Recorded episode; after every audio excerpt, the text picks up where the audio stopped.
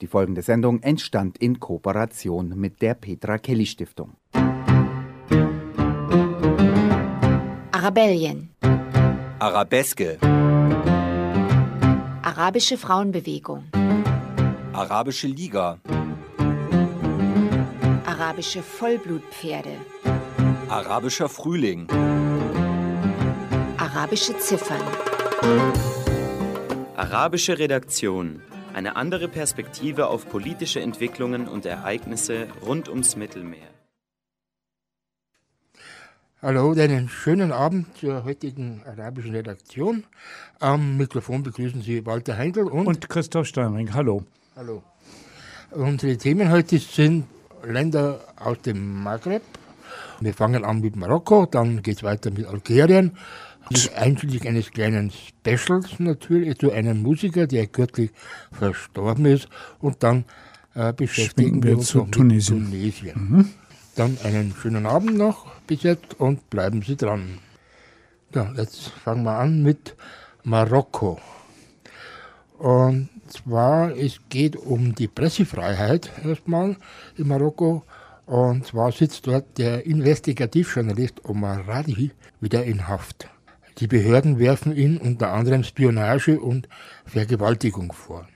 Er selbst und andere Journalisten sprechen von einer Schmutzkampagne und Rache. Ein Bericht von Amnesty International über ihn hatte international inzwischen für Schlagzeilen gesorgt. Seitdem sagt Omar Radi für eine Kampagne gegen ihn. Ende Juni ging sein Name um die Welt, sorgte international für Schlagzeilen. Laut Amnesty International soll Radis Handy von marokkanischen Behörden überwacht worden sein, mit Hilfe einer israelischen Software, und zwar des Pegasus. Er wurde daraufhin mehrfach von der Polizei verhört und außerdem wirft ihm der Staat Spionage vor. Über die Anklage gegen Omar Radi und die Situation der Pressefreiheit in Marokko und anderen Ländern des Maghreb sprachen wir mit Christoph Dreyer, der ist Pressereferent von Reporter ohne Grenzen. List, 34 Jahre alt, der in Marokko seit zehn Jahren ungefähr immer wieder aufregende Geschichten aufdeckt, einige Skandale aufgedeckt hat. Da ging es also zum Beispiel um Unregelmäßigkeiten beim Rohstoffabbau, aber auch um andere Arten von Korruption, um Vetternwirtschaft, ja, nicht sehr weit weg vom Königshof, also oft durchaus politisch heikle Dinge. Also er ist wirklich einer derjenigen, die da äh, auch kritische Geschichten aufdecken und immer wieder mit Recherchen für Aufsehen äh, sorgen. Kann man den als Blogger bezeichnen oder schreibt er wirklich in Zeitungen? Ich würde ihn auf jeden Fall als richtig ernstzunehmenden Journalisten bezeichnen, also weil, weil, er auch wirklich mit internationalen Medien und, und Journalisten ja äh, kooperiert und also das ist auf jeden Fall hat, hat, Hand und Fuß, was der da treibt. Was wird ihm denn vorgeworfen? Ja, ähm, Omar Radi werden verschiedene Dinge vorgeworfen. Also er sitzt im Moment in Untersuchungshaft und im Laufe des Septembers sollen zwei Prozesse gegen ihn eröffnet werden. Bei dem einen geht es um den Vorwurf, er treibe oder habe betrieben Spionage für ausländische Stellen. Und bei dem anderen geht es um den Vorwurf der sexuellen Nötigung. Dann ist das Interessante, es sind eigentlich weniger die Vorwürfe selbst als der Zusammenhang, in dem die plötzlich aufgetaucht sind. Nämlich sehr kurz nachdem Amnesty International und eine ganze Reihe internationaler Medien, auch in Deutschland unter anderem, publik gemacht haben, dass das Mobiltelefon von Omar Radi mit sehr, sehr avancierter Spionagesoftware ausgeforscht wurde. Und zwar ist das eine Software, die nur von Staaten genutzt werden kann. Also die wird einfach nur an staatliche Akteure, Geheimdienste und dergleichen verkauft. Und von daher steht da sehr akut die Frage im Raum, ob der marokkanische Staat diesen Journalisten überwacht hat, mithilfe von auch sehr teurer Software und, und also umfassend ausgeforscht hat. Nun sprachen, Sie, nun sprachen Sie kurz über die Vorwürfe. Wie fundiert sind sie denn? Ähm, ich kenne nicht die Anklageschrift im Einzelnen, aber der Kontext ist wirklich sehr, sehr auffällig. Und das ist, ist auch nichts Neues in Marokko. Also wir erleben in Marokko immer wieder Fälle, in denen Leuten so Dinge wie irgendwelche Drogendelikte oder auch sexuelle Nötigungen, Vergewaltigungen, irgendwelche moralischen Verfehlungen angelastet werden, sowohl juristisch, aber auch öffentlich mit Schmier-, Schmutzkampagnen in Boulevardmedien, die dem Regime nahestehen. Der Verdacht also, dass das hier vor allem dazu dient, äh, jemanden öffentlich zu demontieren, liegt sehr, sehr nah. Also dass innerhalb von 48 Stunden, nachdem diese Überwachungsvorwürfe, dass Omar Radi überwacht wurde, nachdem das publik wurde, 48 Stunden später gab es plötzlich diese Vorwürfe, Omar Radi betreibe nun seinerseits Spionage für ausländische Stellen und das ist einfach äußerst verdächtig. Ich weiß gar nicht, was, was da als Belege dann vorgebracht werden sollen. Das wird man vielleicht auch im Prozess dann äh, sehen.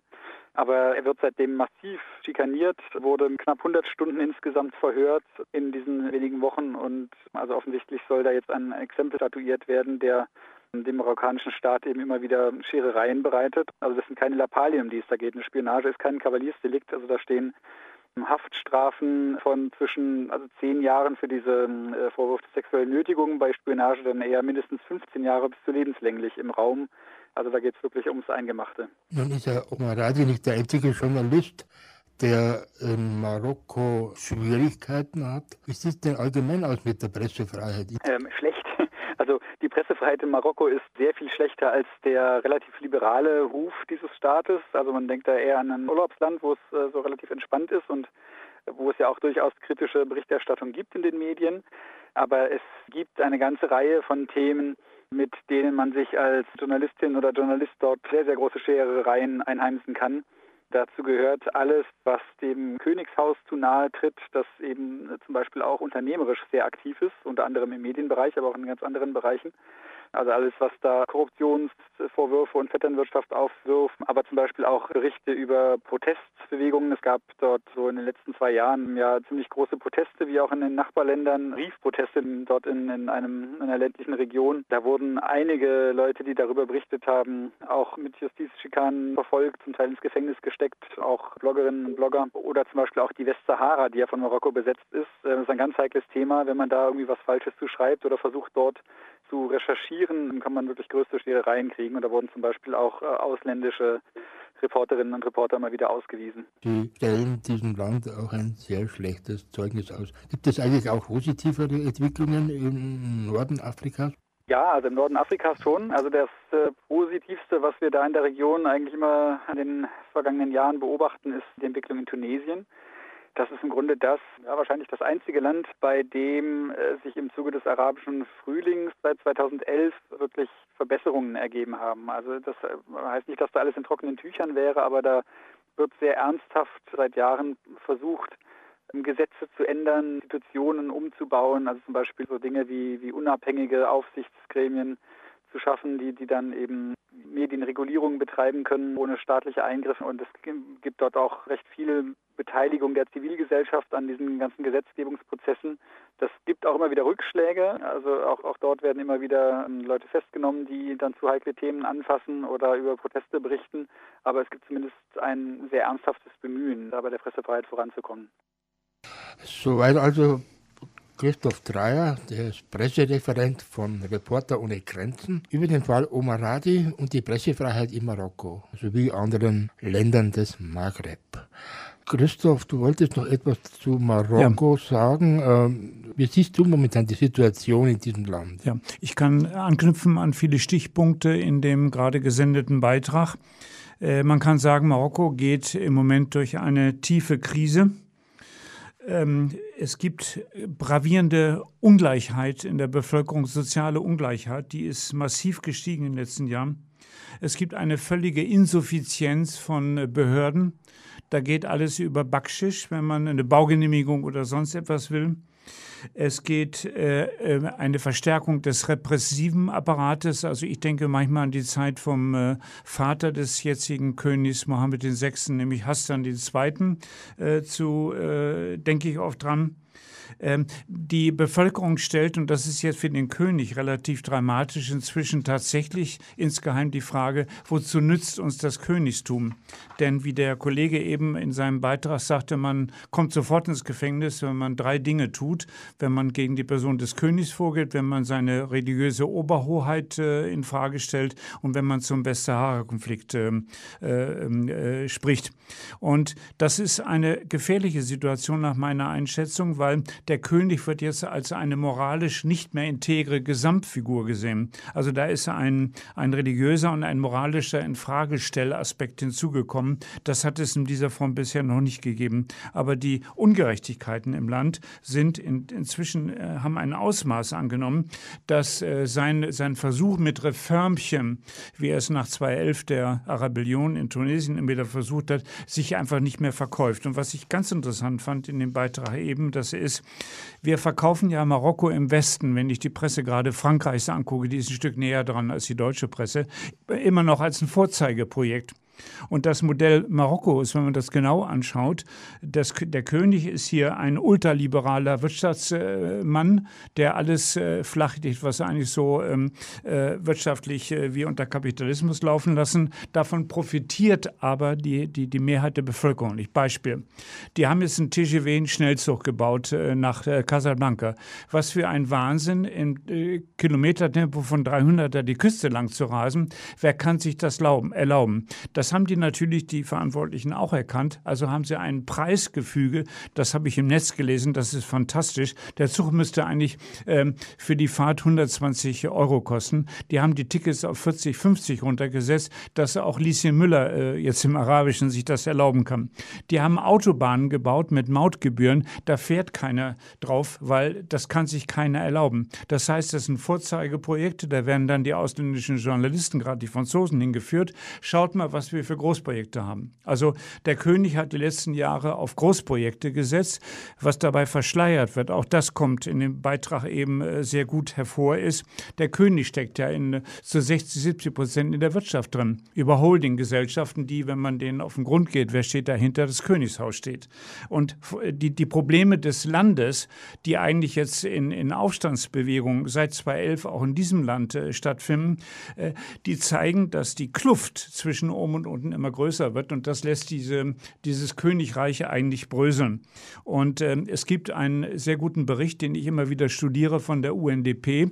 Das ist die Entwicklungsorganisation der, der äh, UNO. Die bringt immer äh, speziell für die arabischen Staaten einen eigenen Bericht raus. Und 2019, das höre und staune man, lag Marokko in der Kategorie mittlere menschliche Entwicklung nur auf Platz 121 von etwa 190, 200 Plätzen.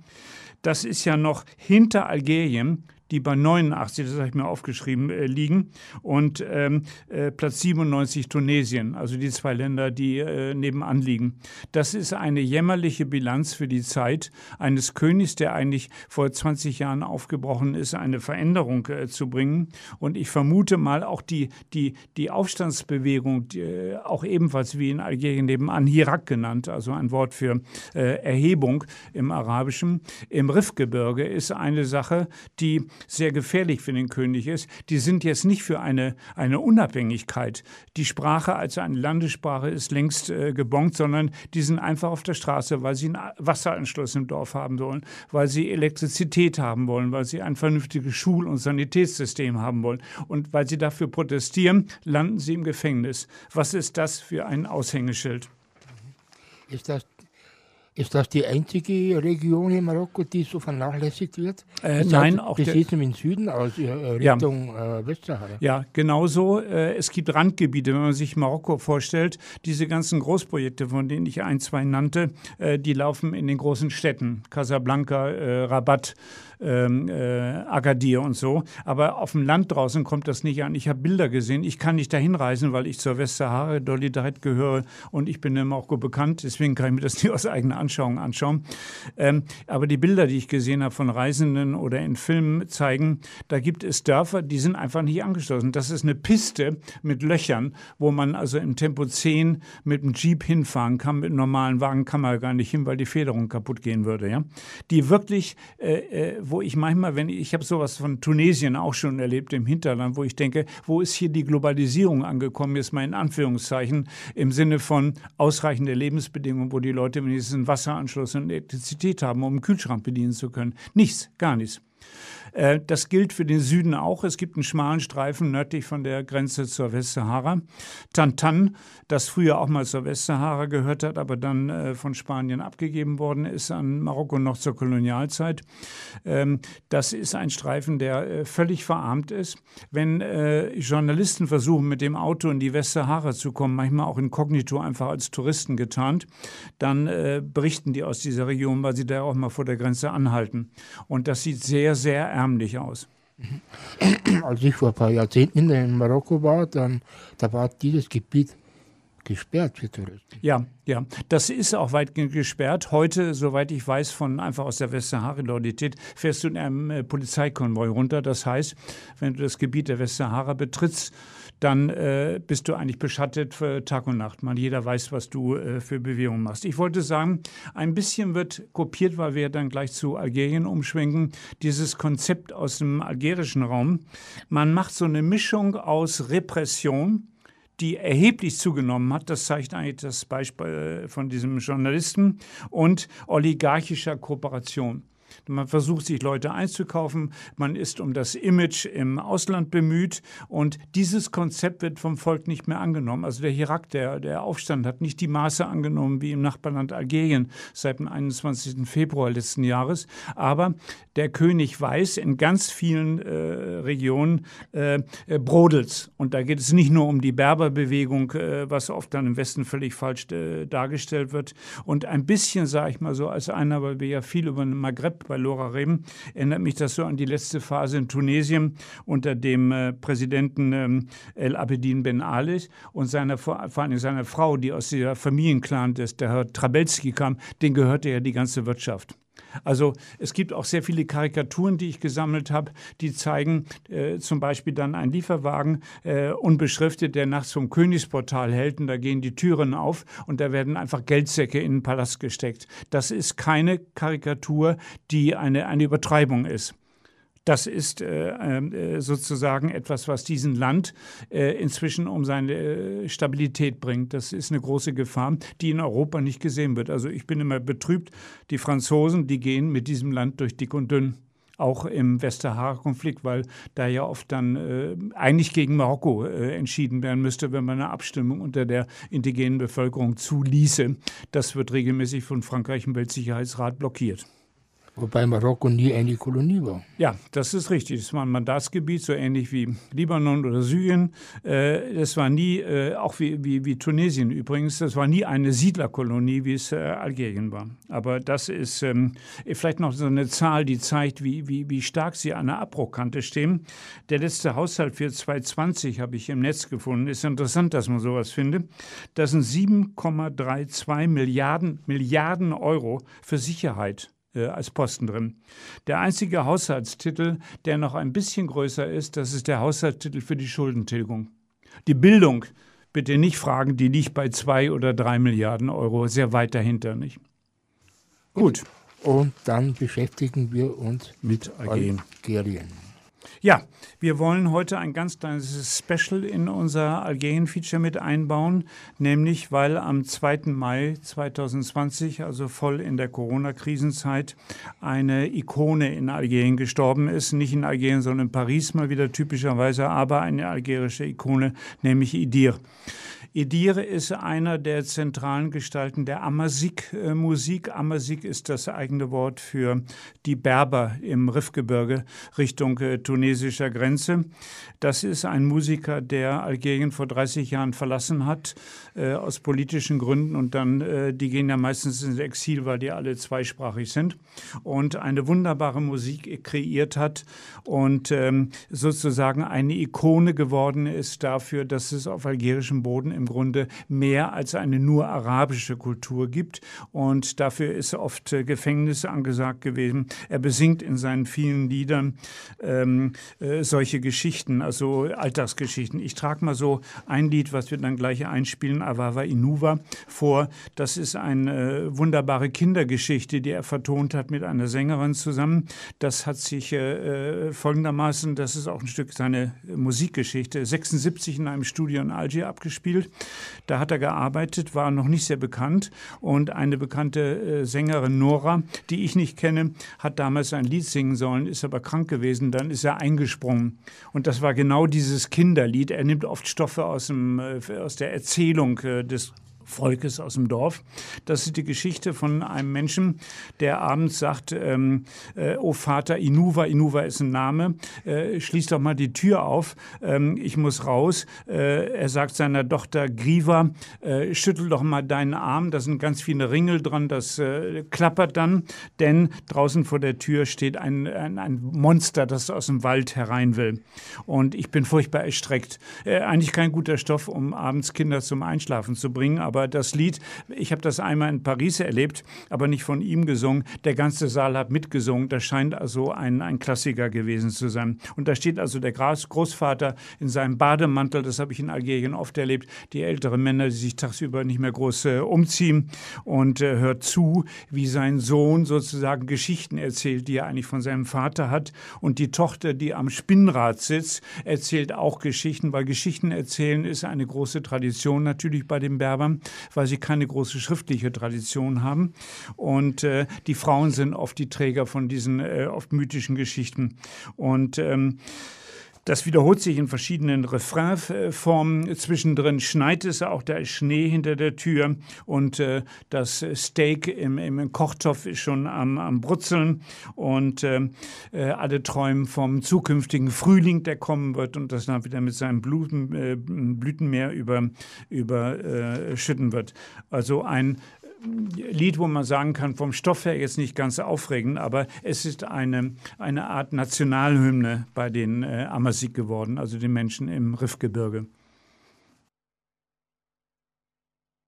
Lora München, das Freiradio auf der 92.4. Montag bis Freitag von 17 bis 24 Uhr. Ja, also das war eines der sehr ergreifenden Lieder von Idir. Äh, verehrte Hörerinnen und Hörer, Sie werden gemerkt haben, eine sehr sanfte Stimme, eine sehr sanfte Begleitung. Das ist ein Kernstück der äh, Berbermusik. Wir dürfen nicht vergessen, die berberophone äh, Anteile der algerischen Gesellschaft liegt etwa bei 30, 35 Prozent.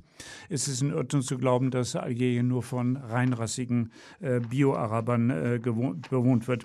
Und der Idee hat es geschafft mit, seinem, mit seiner Kunst, die sehr viel fußt auf Kinderliedern. Das hört man auch hier, der, der, der Saal geht mit. Das ist eine Originalaufnahme aus Paris gewesen. Es gibt eine ganz starke Amazigh, also berberophone ähm, äh, Gruppierung, die in Paris lebt. Die haben alle mitgesungen. Das ist eine Kindheitserinnerung. Also ähm, äh, eigentlich ganz bukolisch, könnte man sagen. Nicht sehr politisch, aber äh, sie verstehen sich sozusagen wiedergespiegelt in dieser Musik und das macht seinen äh, Ruhm aus.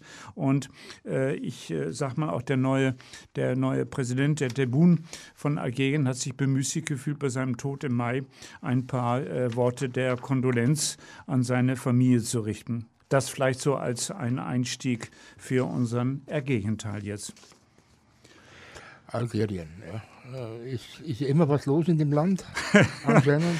ja. Und äh, äh, referiert einmal kurz mal die aktuelle Situation.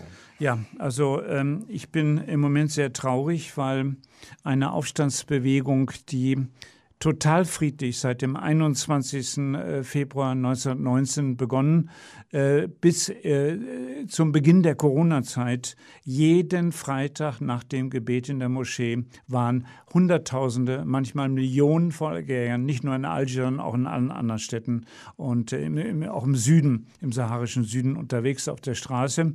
Und ich habe mir mal so ein paar Slogans zusammengeschrieben, die ein bisschen zeigen, um was es ging. Wir haben ja oft in unseren Sendungen gesagt, es hat nicht diese Aufstandsbewegung auch militärisch gegeben, wie wir es dann im Libyen erlebt haben dem, einem, Schicksal, dem Gott sei Dank Tunesien entgangen ist. Und wir haben ja gesehen, wohin das geführt hat. Libyen ist ein Failed State, der inzwischen völlig zerfallen ist. Und den Algerien habe ich immer gesagt, und das gilt auf jeden Fall auch jetzt noch, die haben die dunklen Jahre, das ist etwa 1992 bis 2000 im Nacken, wo also ein brutaler Krieg getobt hat zwischen Geheimdiensten und Armee auf der einen Seite und einer Aufstandsbewegung, die salafistisch äh, geprägt war, äh, im Untergrund. Und da haben über 20.000 ähm, Algerier sind ermordet worden, sind verschwunden, in irgendwelchen Wüstenlagern begraben. Das ist ein grausames Gemetzel und die Algerier haben eine, eine panische Angst, dass nach dem äh, Aufstandskrieg gegen die französische Besatzung in der Kolonialzeit bis 62, wo sie einen ganz hohen Blutzoll gezahlt haben, sich das wiederholen würde. Das ist einer der Gründe, da hat die Machtelite immer darauf bauen können, dass das Volk nie mehr zu den Waffen greifen wird. So, deswegen ist diese Bewegung des Hirak ein arabisches Wort für Aufstand, Aufstehen, ähm, eine so wichtige Bewegung geworden, die, die alle Bevölkerungsgeschichten, ich habe das äh, sehr äh, live verfolgt über äh, französischsprachige Organe im Land, die ich also lesen kann und dann auch äh, berichten kann hier bei Lora. Und ich habe so ein paar Slogans aufgeschrieben, die zeigen, wie radikal das Denken war. Ähm, zum Beispiel, wir waren mal ganz gut mit unserem Land zugange, aber jetzt ähm, ist es ein Land der Fremden geworden. Das ist also gegen die Machtelite aufgesprochen. Oder äh, Diebe, ihr habt unser Land aufgefressen, eindeutig äh, an die, an die Herrschaftselite gesagt. Oder dass sie doch alle abhauen mögen. Die, die Gildigashkus, übrigens ein Ruf, den Libanesen letztes Jahr im Oktober, darüber haben wir berichtet bei Lora, äh, aufgenommen haben. Oder El Isaba, das habe ich im Lexikon nachgeschlagen, das heißt die Bande, die Gang. Einfach nur einfach gerufen, wenn die Polizei aufmarschierte, El Isaba, dann wussten die genau, wir sind gemeint. Und wir wollen ein Etat civil et non militaire. Das ist damals auf den Generalstabschef äh, äh, Guy Salah gemünzt äh, gewesen, der dann die Macht übernommen hat nach dem Tod von Bouteflika, aber dann selber, äh, man weiß nicht unter welchen Umständen, im Dezember gestorben ist. So, diese Hirak-Bewegung hat ähm, ähnlich wie in Marokko, aber viel stärker, primär eine soziale Agenda gehabt. Da ging es um Wasser. Ich habe selber in Algerien Freunde. Ich bin sehr oft in Algerien gewesen, habe das live erlebt. Da heißt es dann nachts um drei aufstehen, weil es plötzlich in der Leitung rauscht ist und da wird die Badewanne und jedes Gefäß, Gefäß wird mit Wasser gefüllt, weil tagsüber Sperre. Algier, ja. Das zweite, die Wohnungsfrage. Wie viele Familien habe ich erlebt, wenn die Jugendlichen eigentlich mit einer Lehre aus dem Haus gehen könnten? Können sie das nicht? Die wohnen weiter bei den Eltern, können auch nicht heiraten. Es gibt einfach keinen Wohnungsbau. Das nächste, ein völlig marodes Straßennetz. Die haben jetzt zwar nach Konstantinhof von Algier eine Autobahn gebaut. Wunderbar. Ich habe jetzt äh, vergessen, ob da eine Mautgebühr äh, verlangt wird. Jedenfalls, die benutzt kaum jemand, habe ich Aufnahmen gesehen. Äh, wieder so ein Prestigeprojekt. Äh, Algier hat jetzt eine Metro, die war sehr schwer zu bauen, weil der Untergrund zum Teil sehr felsig ist. Also da hat man viel sprengen und äh, bohren müssen. Das ist äh, sicherlich eine Segenseinrichtung, aber oben drüber stehen die ganzen Wohnungen, die zum Teil noch aus der Kolonialzeit stammen und völlig verwahrlost sind, weil man nie in Renovierung investiert hat. Eine ganz hohe Arbeitslosigkeit. Da wird immer getrickst. Man spricht von 15, 20 Prozent Arbeitslosigkeit, aber wenn man die UNO-Berichte sieht zu diesem Thema, manche Posten sind das habe ich live erlebt, drei, viermal besetzt. Da ist dann ein Busschaffner, der fährt 50 Kilometer, wenn man über Land fährt, mit. Dann steigt er aus und steigt ein neuer hinzu, äh, um den Leuten einfach Arbeit zu geben, aber zum sehr mickrigen Lohn. So versucht man die Arbeitslosenzahlen statistisch einfach zu drücken. Und es gibt eine ganz, ganz tiefe Unzufriedenheit in vielen Berufszweigen. Ähm, das sind die Mediziner, das sind die Rechtsanwälte, das sind die Studenten die bei diesem Irak auf die Straße gegangen sind. Also ich finde hochinteressant, dass diese Slogans eigentlich ausdrücken, wir wollen keine Reform, wir wollen keine neuen Leute an der Spitze, sondern wir wollen etwas ganz grundsätzlich. Wir wollen ein anderes Land mit einer anderen Verfassung und diese Elite muss insgesamt abtreten. Also nicht mehr, wie man es jetzt wieder mit Gewalt gemacht hat, äh, einfach Wahlen durchdrücken. Die letzten Wahlen, die stattgefunden haben zum, zur Präsidentenwahl, um diesen Tiburen aus der Taufe zu heben. Ähm, also Insider sagen, die Wahlbeteiligung lag unter 30 Prozent, wahrscheinlich war sie noch tiefer. Man hat äh, heimlich gezählt, wie viele Leute in die Wahllokale gegangen sind. Dass dann ein höherer Wahlbeteiligungsfaktor rauskam, das hat mit, äh, mit äh, Mogelei zu tun. Das heißt, die Ohren waren vielleicht präpariert, da waren schon Stimmen drin. Das ist etwas, was das Volk äh, zutiefst ablehnt. Und meine Traurigkeit, wie ich anfangs sagte, rührt daher, Corona hat ganz viel unterbrochen. Und die Menschen trauen sich im Moment nicht mehr auf die Straße zu gehen. Ich habe die Aufnahmen gesehen. Das ist gigantisch. Eine, zwei Millionen Menschen. Äh, die Algerier haben etwa 38 bis 40 Millionen Einwohner insgesamt. Und es gab einen Tag ähm, im, im äh, letzten Jahr, im Oktober, glaube ich, da waren, weil das der Gedenktag ist für die Entstehung des Staates äh, Algerien, da waren, glaube ich, 20 Millionen. Das ist etwa die Hälfte der Be Bevölkerung auf das ganze Territorium äh, umgelegt beschäftigt waren auf der Straße. Wenn das kein Ausdruck von wir wollen einen anderen Staat ist, also dann weiß ich nicht, was das sonst bedeutet. Wobei, so. was du gerade erzählst, das ist ja ähnlich in anderen Ländern. Ja. Egal, ob das jetzt äh, damals war in Ägypten zur Zeit von Mubarak. Ja. Ja, sind ja auch, korrekt. Und, und jetzt im Libanon, äh, sind ja immer auch dieselben Gesellschaftsgeschichten, ja. die äh, wirklich äh, etwas zur Sprache bringen. Ja, ja. Weil diese Unzufriedenheit, gerade die Akademiker, ist ja in allen diesen Staaten dieser Region vorhanden. Ja, du hast völlig recht, aber schau, die Akademier haben nicht wie in Tunesien sozusagen den Lied übernommen haben. Das Volk war von Anfang an dabei. Also da waren, da stand der Rechtsanwalt neben dem Fabrikarbeiter bei diesen äh, Demonstrationen nach der Moschee. Und ich glaube, was so den letzten Tropfen eigentlich zum Überlaufen gebracht hat, das des Fasses, das war, dass der äh, Bouteflika, Boutef, wie er im, im Fachjargon da unten heißt, seit 99 Präsident war. Und jeder Algerier, jeder Algerier weiß, dass alle Wahlen bis heute einschließlich vielleicht auch der Wahlen, die damals 88 den Ben Shedley an die Macht gebracht haben, getürkt waren, äh, Entschuldigung, äh, gezinkt waren. Ja, keine Wahl ist korrekt gelaufen. Und so, dieser Boutef, der am Schluss im Rollstuhl war, jeder wusste, dass er, wie sagt man, infirm im Französischen, also nicht mehr seiner Sinne mächtig war. Der hat einen Schlaganfall gehabt. Der wollte antreten zu ein fünftes Mandat. Das konnte man dem Volk eigentlich nicht mehr ähm, äh, zumuten. Einen senilen, altersgebrechlichen, von einem Schlaganfall behinderten Präsidenten seit 2013. Eigentlich eine, eine, eine, ein Theaterstück. Da ist ein König sozusagen, der herrscht über sein Reich, aber er ist gar nicht mehr da. Das ist eigentlich so, äh, diese fünfte Runde hat dann einfach das Fass zum Überlaufen gebracht und sind die Leute auf die Straße gegangen. Und ganz spannend finde ich, ich habe sehr viel gelesen, es gibt ein wunderbares Buch von Algerien rausgegeben zu diesem Hirak, die ein bisschen die Etappen, wie sich das entwickelt hat, weil immerhin über ein Jahr haben die durchgehalten, bis Corona. Ein ganzes Jahr. Immer wieder, jeden Freitag waren Hunderttausende bis Millionen Menschen, manchmal ein bisschen weniger, manchmal ein bisschen mehr auf der Straße. Was war der Motor dieser Bewegung, der sie hat durchhalten lassen? Friedlich.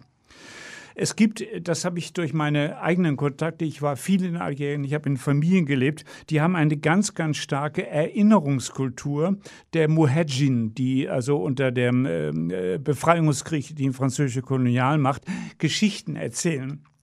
Das ist an die Kinder weitergegangen. Und ich habe von vielen jungen Algeriern gehört, wir wollen eigentlich an diese Tradition wieder anknüpfen und wollen schauen, dass wir dieses Bild für eines freien Algeriens, für das damals gekämpft worden ist, was man uns geraubt hat, Voleur, Diebe wurden die äh, genannt, äh, dass das wieder nach oben kommt. Und das ist so ein Motiv, das auch die jungen Menschen erstaunlicherweise auf der Straße, auf die Straße gebracht hat. Ähm, dieser revolutionäre Kampf von damals ist brutal abgebrochen worden ja, oder Boumedienne damals dagegen äh, geputscht hat. Und äh, das ist zerstört worden. Und es gibt so, äh, ähm, wie soll ich sagen, äh, psychologisch ist das schwer nach außen vermittelbar, ähnlich wie in Ägypten. Es gibt einen Punkt, es hat ja unendlich Repression in Algerien gegeben. Da sind unendlich viele Menschen in den Kerkern verschwunden. Es ist so wie der Ossin Eid Ahmed, der auch jetzt 2013 gestorben ist, eine, eine Führungsfigur der französischen Revolution, der ähm, algerischen Revolution im Befreiungskampf gegen die Franzosen. Der hat das schöne Wort geprägt. Ähm, wir haben es geschafft, die Mauer der Angst zu durchbrechen. Das war immer sein Ziel, dass die Algerier diesen Schritt vollziehen. Und wenn ich vor der Polizei stehe und ich habe keine Angst mehr, auch wenn ich mein Leben riskiere, wie das in Ägypten der Fall ist, dann ist etwas, wo, das sieht man so schön in äh, Belarus, Russia. Äh, da stehen die Frauen auf der Straße. Sie wissen, dass sie ihr Leben riskieren. Und wenn dieser Schritt gemacht wird, dann ist die Staatsmacht ausgehebelt. Das ist die Chance. Jetzt ist das leider durch Corona natürlich im Moment alles zum Erliegen gekommen. Werden Sie Mitglied im LoRa Förderverein oder spenden Sie uns. Informationen und Beitrittsformulare gibt's unter www.lora924.de oder rufen Sie uns an unter der Telefonnummer 480 2851. Noch einmal 480 2851. So, zwei Anmerkungen mache ich noch zu Algerien machen, ehe wir dann den Schwenk zu Tunesien vollziehen. Algerien hat natürlich die Corona-Krise auch massiv getroffen. Auch wenn sie das gesundheitspolitisch ganz gut in den Griff gekriegt haben. Also sie haben, ich glaube, es sind im Moment zweieinhalbtausend Tote, aber die Sanitätsstrukturen im Lande sind dürftig. Äh, wir haben, die haben einfach Glück gehabt, dass nicht so viele angesteckt worden sind. Die haben auch große Ausgangsbeschränkungen mit Maskenpflicht auch im Straßenverkehr verhängt. Das hat scheinbar viel äh, bewirkt. Das andere, das Wirtschaftliche an Einbußen ist wesentlich schwieriger. Ich habe eine Zahl gelesen, die äh, sagte, dass ähm, Algerien etwa 40 Prozent seines Einkommens, das es über Öl- und ähm, Gasexporte bezieht, eingebrochen ist. Die sind im Moment ähnlich wie äh, Tunesien ähm, mit dem ähm, mit der Weltbank am Verhandeln über neue Kredite. Ist noch nicht ganz schlimm, weil die große Reserven aus der fetten Zeit haben. Aber das ist etwas, was die algerische Wirtschaft äh, massiv getroffen hat, äh, diese Corona-Epidemie. Und unheimlich viele Menschen jetzt einfach ja, äh, in die Armut getrieben hat. Und Firmen haben zugemacht, kleine Betriebe werden nicht gestützt. Die haben nicht diese Milliardenprogramme wie wir in Deutschland. Ähm, vielleicht äh, als drittes noch so, äh, was mir wichtig ist zu sagen, damit das Bild auch abgerundet ist. Ähm, die Corona-Krise hat, ähm, so hatte ich das in einem Interview mit einem Soziologen aus, äh, von der Uni Algier gelesen, der einen sehr schönen Vergleich gebracht hat. Die Corona-Krise hat eigentlich die Nacktheit dieses Staatsgebildes ähm, an das Tageslicht gebracht. Das heißt, es ist sichtbar geworden, dass das, dass das Bild eines Scheinstaates, der funktioniert, ähm, das ist zusammengebrochen. Jeder hat mitbekommen, dass es zwischen acht und zehn große Familien, die meistens aufgeteilt sind zwischen Geheimdienst, ein Paar aus der Zivilgesellschaft und der Armee, sich die Fründe teilen. Das ist so sichtbar geworden in diesem Kampf auch um die Wahlen. Und das ist eine Clan-Diktatur geworden. Und äh, die Frage ist, ähnlich wie wir sie bei Marokko eben gestellt haben, ob das Bestand in der Zukunft haben wird.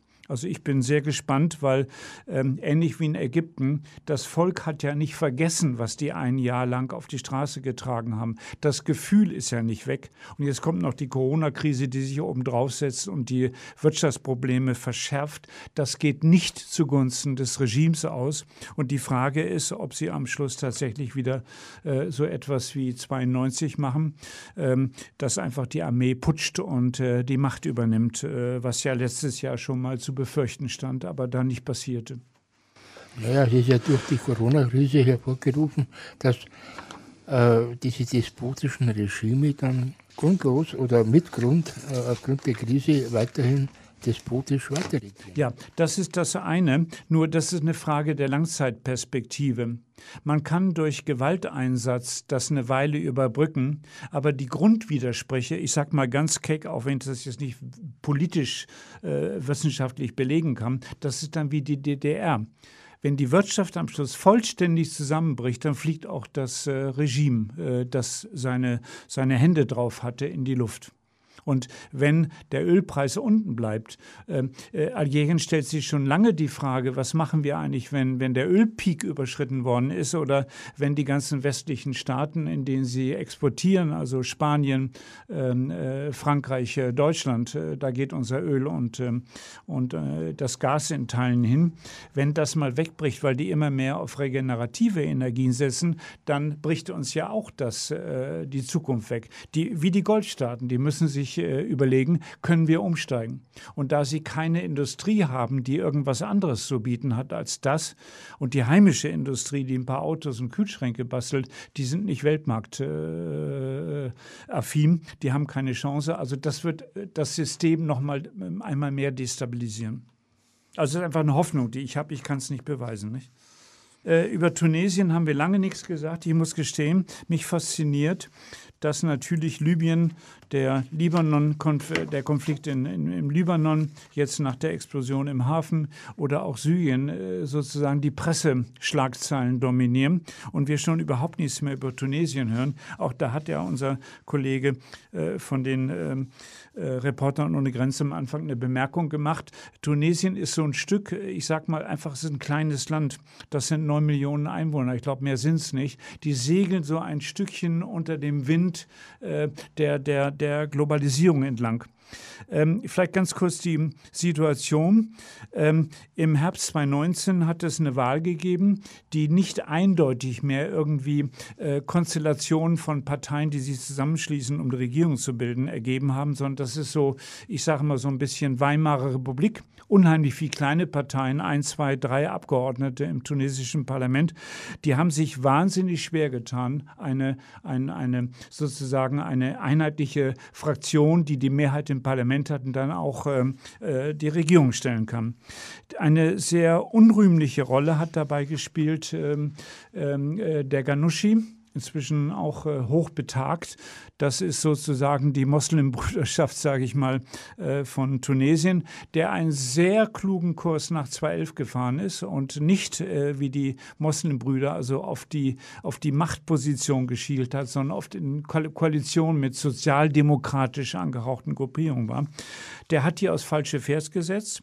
Es hat sich eine Regierung gebildet. Sie sind aber immer noch stärkste Fraktion im Parlament mit, ich glaube, 30 Abgeordneten haben aber bei dieser Wahl im Herbst 2019 unheimlich viel verloren, konnten nicht mehr Mehrheitsbeschaffer sein. Also ihr Versuch sozusagen dann auch anschließend die, die Wahl des Staatspräsidenten zu beeinflussen, das ist schiefgegangen.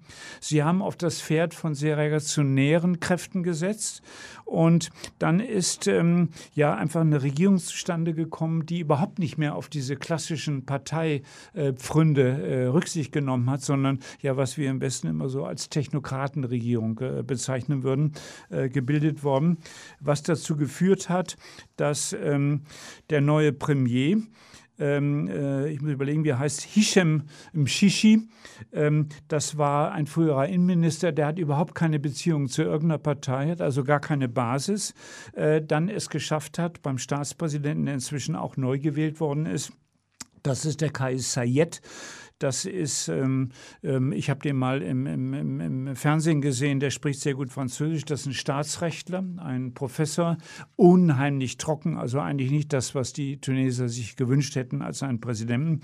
Äh, die haben gemeinsam sich zusammengetan und haben einfach diese Technokratenregierung ähm, auf die Beine gestellt, die aber dazu geführt hat, dass sie im Parlament zwar jetzt am 1. September, also vor äh, über einer Woche, die Mehrheit bekommen hat, aber das ist eine unheimlich wackelige wackelige Geschichte, weil äh, viele Minister äh, sind irgendwo in Korruptionsgeschichten mit drin. Der Staatspräsident selber hat ein Verfahren am Hals, aber ich weiß nicht, wie das weitergegangen ist, äh, äh was, wo ihm Veruntreuung von Geldern äh, vorgeworfen wird. Der neue ähm, äh, Ministerpräsident hat den alten abgelöst, weil der hatte, der kam von Total, von der äh, Petroleum, äh, von der Ölfirma Petro, äh, äh, Total und der hatte noch Aktien bei der Firma und hat vielen als Ministerpräsident Firmenaufträge zugeschanzt, wo vermutlich ähm, Korruption im Spiel war. Also es ist ein unheimlich ähm, angespanntes äh, Klima in Tunesien, so berichten das. Die Tunesier haben zusätzlich mit zwei weiteren Faktoren zu tun. Im Sommer letzten Jahres sind unheimlich viele junge Tunesier auf die Todesfahrt übers Mittelmeer gegangen haben versucht, nach Italien, nach Griechenland zu kommen, einige nach Spanien. Das ist vielen misslungen. Ich habe erschütternde Berichte gelesen von Familien, wo dann die eigenen Söhne am Strand ähm, in, in äh, Tunesien wieder angeschwemmt worden sind und dann die Eltern gebeten wurden, ihre Kinder abzuholen. Das ist sehr bitter. Das ist ein stiller Verweis darauf, dass es wirtschaftlich hinten und vorne nicht zusammengeht. Seit letztem Jahr ist der IWF dabei, äh, neue Verfahren auszuhandeln, weil ähm, der Staat hat nicht mehr sehr viel Geld. Und das ist durch diese ganze die Techtelmechtel der Politik äh, bisher gestoppt, weil der alten Ministerpräsident, der wollte keine äh, Abhängigkeit vom Ausland, was ja löblich ist. Der neue sagt, wir kommen nicht ohne. Und wir wissen ja, dass dann der IWF seine Bedingungen diktiert. Also das ist keine gute Chance für die Zukunft. Und was natürlich vollständig weggebrochen ist, darf man nie vergessen, ähnlich wie Marokko übrigens, das, ist, äh, das sind die Einkünfte aus dem Tourismus. Ich habe also Bilder von Stränden gesehen, von Hotels. Die ganzen Leute sind entlassen worden. Wir haben eine hohe Arbeitslosenquote. Also da geht es im Moment überhaupt nicht äh, voran. Das ist dramatisch. Und die Corona-Krise hat natürlich auch äh, eingeschlagen. Auch die, da bin ich total erstaunt, dieses kleine Land hat eine recht gute Politik gemacht. Ich habe gestern gelesen, die haben etwa 200 Tote nur. Gut, jetzt kann man das umlegen, statistisch auf 9 Millionen Einwohner. Das ist äh, verschwindend gering, wenn man die Zahlen von Frankreich äh, umgelegt auf äh, 62 Millionen Einwohner legt. Ja? Aber das Parlament völlig zersplittert.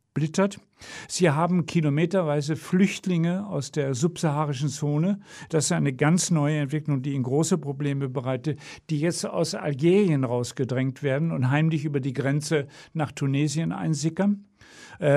Äh, die Angst, dass sie Corona mitbringen, ist groß. Ich habe also Berichte gelesen, dass man die militärisch einfach einsammelt, irgendwo in der Wüste in eine aufgelassene Kaserne packt. Und äh, da geht es also wirklich äh, dramatisch zu. Und sie haben auf der anderen Seite natürlich den Libyen-Konflikt. Äh, das ist die andere große Grenze, die Tunesien im Osten hat. Und es hat erbitterte Kämpfe politisch gegeben ähm, über äh, wie wir uns da positionieren. Es gibt also eine Fraktion, die ist für den Sarraj, die international anerkannte Regierung in, in, in äh, die ja auch geografisch näher liegt. Äh, geografisch näher liegt, ja, in Tripolis. Und es gibt aber auch eine kleine Fraktion, die durchaus äh, mit Haftar kann, äh, kann, der also den Osten Richtung Ägypten in der Hand hat. Und das ist furchtbar schwierig, vor allen Dingen, weil wir in, in, Libyen, das machen wir das nächste Mal, wieder auch so eine internationale Kriegstruppe unterwegs haben. Es geht ja gar nicht mehr um das Land. Also ein, auch ideologisch ist das Land Tunesien im Moment in einem ziemlichen Dauerkonflikt. Und ähm, ja, ich sag mal so, die Zweispaltung äh, zwischen einer traditionell ähm, auch sehr religiösen äh, Bevölkerungsanteil und denen, die eigentlich, äh, die, die Tunesier sind extrem gut gebildet, die haben ein sehr gutes Schulsystem im Gegensatz zu Algerien. Ähm, das ist so ein bisschen der Konflikt, der 2011 schon gewesen ist, der jetzt wieder auftaucht. Vielleicht das so als Gedanke. Wir haben es ja gleich angesprochen, der ist Libyen und auch der Konflikt im Libanon. Das wird werden die Schwerpunkte sein in unserer nächsten Ausgabe, die arabische Redaktion. Die ist diesmal schon im Oktober. Und wir verabschieden uns jetzt. Walter Heindl und, und der Christoph Steinbeck. Dann einen schönen Abend noch. Bleiben Sie dran. Die eben gehörte Sendung entstand in Kooperation mit der Petra Kelly Stiftung.